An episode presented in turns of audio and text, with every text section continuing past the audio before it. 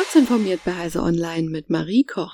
Ein Nachfolgeangebot für das Ende August auslaufende 9-Euro-Ticket ist laut Bundesverkehrsminister Volker Wissing Ende des Jahres oder Anfang 2023 möglich. Anfang November sollten Daten zu dem Ticket vorliegen, die bei der Bewertung helfen sollten. Das sagte der FDP-Politiker der deutschen Presseagentur. Mit dem 9-Euro-Ticket können Fahrgäste noch bis Ende August für 9 Euro pro Monat im ÖPNV durch ganz Deutschland fahren. Mit der dreimonatigen Aktion sollen Bürger entlastet und der Umstieg auf Busse und Bahnen attraktiver werden. Eine Nachfolgeregelung gibt es nicht. Der Verband deutscher Verkehrsunternehmen hat ein 69-Euro-Ticket ab September vorgeschlagen.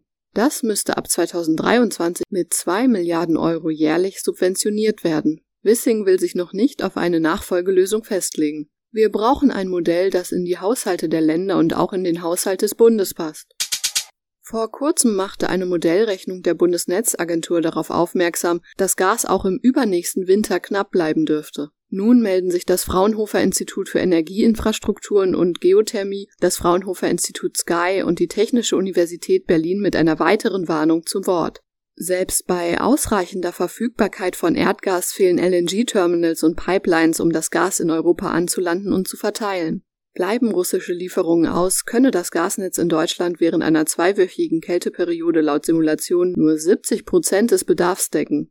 Diese Versorgungslücke könne laut Fraunhofer IEG-Chef Mario Rackwitz bis 2025 geschlossen werden, wenn der Erdgasverbrauch europaweit um 20 Prozent sinkt und gleichzeitig die Infrastruktur ausgebaut wird.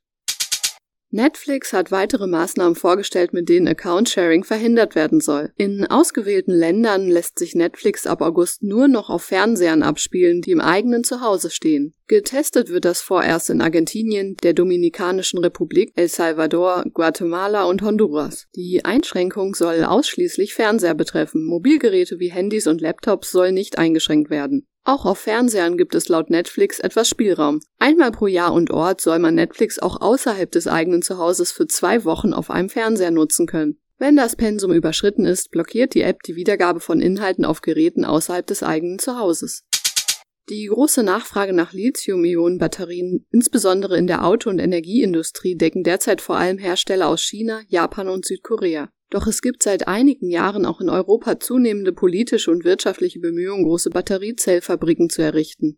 Das Fraunhofer Institut für System- und Innovationsforschung rechnet mit einem Erfolg. Bis 2025 werden sich ihm zufolge die Produktionskapazitäten solcher Gigafactories auf dem alten Kontinent voraussichtlich auf über 500 Gigawattstunden vervierfachen, bis 2030 sogar auf bis zu 1,5 Terawattstunden verzehnfachen. Damit würden bis Ende des Jahrzehnts ungefähr ein Viertel der globalen angekündigten Produktionsmöglichkeiten in Europa entstehen. Deutschland spiele dabei eine zentrale Rolle, da hierzulande mit knapp 400 Gigawattstunden mehr als ein Viertel der europäischen Zellproduktionskapazitäten entstehen soll. Diese und weitere aktuelle Nachrichten finden Sie ausführlich auf heise.de.